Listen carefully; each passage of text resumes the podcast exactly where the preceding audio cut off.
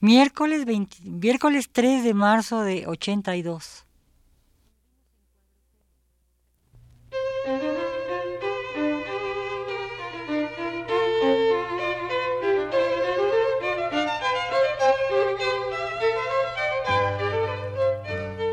Divergencias.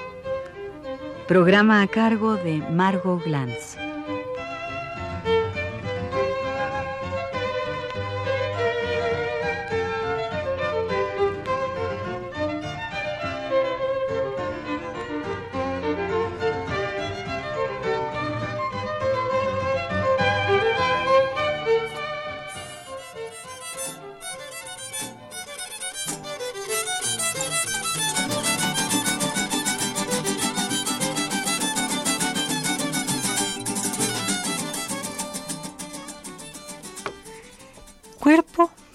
Y clase. Ahora empezaré a hablar de un tema que de alguna manera he tratado en otras sesiones, pero que no he tratado con tanta especificidad. Es decir, el tema del cuerpo dentro de la novela mexicana. Quizá no haya mejor manera de resaltar algunas imágenes de la mujer mexicana que la revisión de las que ofrece su cuerpo en la literatura, especialmente en ciertas novelas de finales del siglo XIX.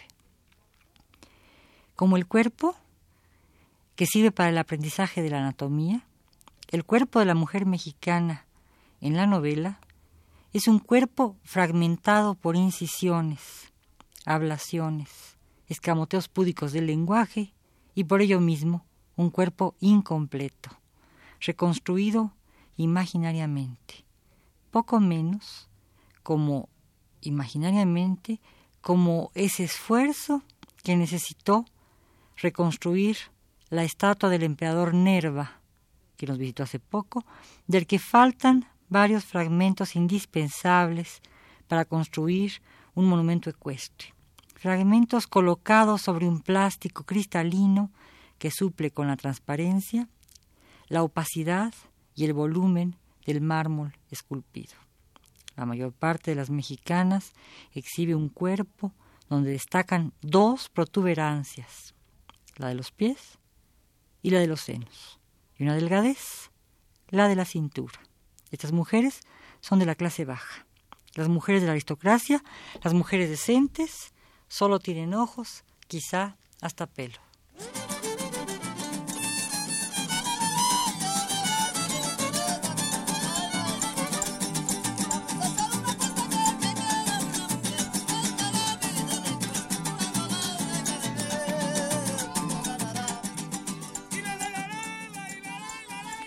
En el Valle de Río Frío, novela que evidentemente podría llamarse Los huérfanos de México y por tanto novela de orfandad manifiesta, proliferan, curiosamente, los senos de las léparas o de las trajineras, en general de todas las mujeres del pueblo, como los senos de Casilda, mujer del pueblo bajo, que ha vivido arrejuntada con Evaristo, uno de los principales huérfanos y bandidos de la novela. Perseguida por Evaristo, ya su antiguo amante, Casilda se refugia en casa de un honesto licenciado que pertenece a las clases más poderosas de la sociedad mexicana. Es juez de la Suprema Corte. Casilda sirve el desayuno del patrón y descorre las cortinas de un balcón, pues amanece. Paino lo describe así. Lo quiso hacer con tanta presteza que el fleco de su rebozo, con el que estaba bien cubierta, se atoró en el aldabón y precisamente al abrir la puerta cayó al suelo y dejó al descubierto el busto palpitante y sorprendente de una Venus. Don Pedro quedó estupefacto. Un golpe más fuerte que el de una máquina eléctrica recorrió sus nervios desde la nuca hasta el dedo gordo del pie. Estamos en una época en que la electricidad apenas llama la atención Si quizás ahora lo que menos se nos ocurriera es decir que una máquina eléctrica hace un, un estallido. Quizás ahora sea más útil utilizar hasta los rayos de las tormentas naturales, ahora que casi nada es natural y que una máquina eléctrica es una cosa totalmente banal. Pero don Pedro es casto y esta visión del Eliseo trastorna su equilibrio. También el del licenciado Lamparilla, un pillo de primera que se ha prendado del rollizo cuerpo de Cecilia, otro personaje importantísimo, una trajinera, frutera, verdulera, que lo ha salvado en el canal de Chalco, en un naufragio, mostrándole sus generosas formas, entre ellas sus senos redondos que parecen dos frutas o dos globos, y además, dice Paino, cuando Cecilia sacó sus dos pies, y en el mismo momento los cubrió con su ropa y arregló bien su rebozo, el licenciado Lamparilla vio una especie de relámpago, una visión deslumbrante, más que si hubiese contemplado a Venus saliendo de las ondas y sin saber lo que hacía, quiso levantar un poco la ropa de Cecilia.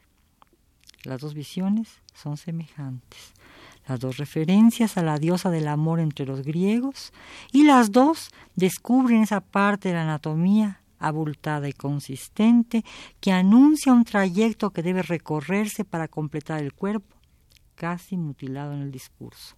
Se ha suprimido del lenguaje y de la contemplación una gran porción del cuerpo.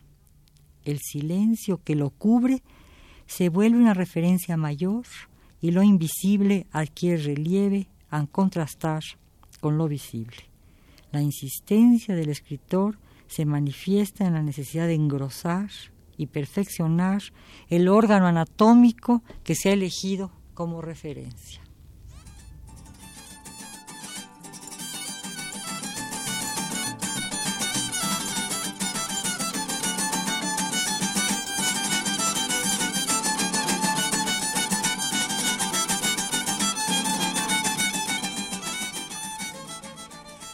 Se quiere, dice embelesado Paino, ir al pie de Cecilia, defectuoso de puro pequeño, en relación con su cuerpo alto y opulentamente modelado.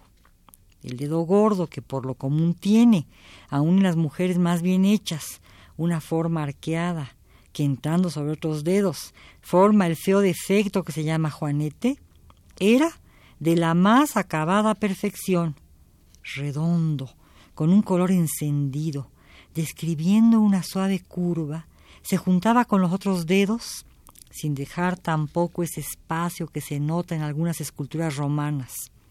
El dedo chiquito, también por lo común defectuoso en todas las gentes y como sumido o doblegado debajo de los otros, resaltaba por lo regular y bien proporcionado, por su natural colocación y por su encarnación, en armonía con el color de piñón del empeine alto que subía suave y gradualmente a formar una torneada pantorrilla. Las uñas lisas y transparentes, las plantas rosadas y blandas, y todo el pie sin la más pequeña imperfección.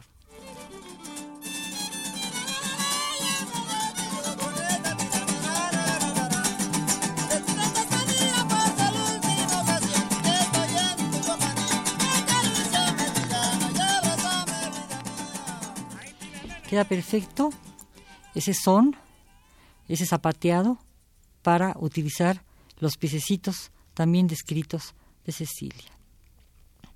Pero, evidentemente, después de verle el pie, el licenciado Lamparilla, que es, como decíamos antes, un gran pillo que se pasa toda la novela haciendo acciones legales para quedarse con lo que no le corresponde, entre otras cosas, con una parte del territorio mexicano que se supone debe devolverse a los antiguos indígenas, tal y como lo pide, lo exige Moctezuma III, descendiente de los antiguos Moctezumas, Lamparilla, insisto, quiere casarse con Cecilia y al casarse con ella piensa sobre todo que su atractivo reside principalmente en su ropa, pero claro, en la ropa que deja asomar ciertos elementos fundamentales de atracción.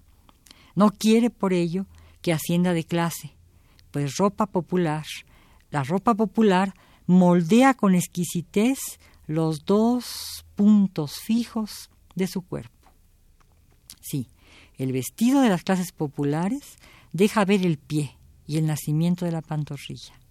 Cecilia calza coquetamente y tiene, como la famosa marquesa de Alba de Goya, centenares de zapatos de seda. Ya en sus libros eh, se habla de, en ese libro, perdón, se habla con un cuidado enorme de arreglo del cuarto de Cecilia, de un cuarto especial que tiene una casa en Chalco, en esa casa que queda al final de la laguna, donde ha habido el naufragio y donde la parilla ha podido ver el cuerpo casi completo de Cecilia, gracias a que las aguas del lago lo han dejado ver. Repito, en ese cuarto que está al final del lago, en esa casa donde a veces pernocta Cecilia, hay centenares de zapatos de colores impresionantes, rojo, verde, marrón, este, eh, verde, claro, etcétera, etcétera, etcétera. ¿no? Y además de esos zapatos de seda que aprietan ligeramente los, los pies y dejan ver con cuidado ese empeine, ese empeine que casi parece una especie de escote, también hay una serie de vestidos que aprietan la cintura, por ejemplo, en la astucia de Inclán, se dice una bata ceñida con un cinturoncito de seda que parecía que le trozaba la cintura de tan delgada. Ese tipo de cintura, ese tipo de cinturoncito de seda, hace resaltar los senos y, por ello, Cecilia es, sin lugar a dudas, la mujer más independiente de la novela mexicana decimonónica, porque es rica, activa, industriosa, tiene carácter, se sabe defender y el autor se permite desnudarla en un baño que la vuelve la Venus mexicana por excelencia, es decir, la mujer más desnuda de los textos mexicanos, con excepción quizá, si no me equivoco y si no me faltan algunos textos por analizar, de la Blanca, de Doña Blanca, de monja casada, virgen y mártir. Pero ahora eh, vamos a dejar un poco este programa detenido en el momento en que eh, esta Venus mexicana se convierte realmente en Venus porque como la Venus griega se desnuda.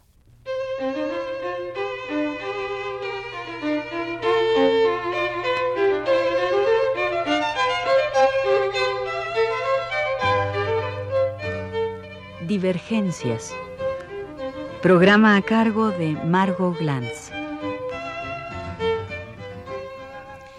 Gracias. En la grabación estuvo Abelardo Aguirre y la producción estuvo a cargo de Rosa Marta Jasso. Gracias.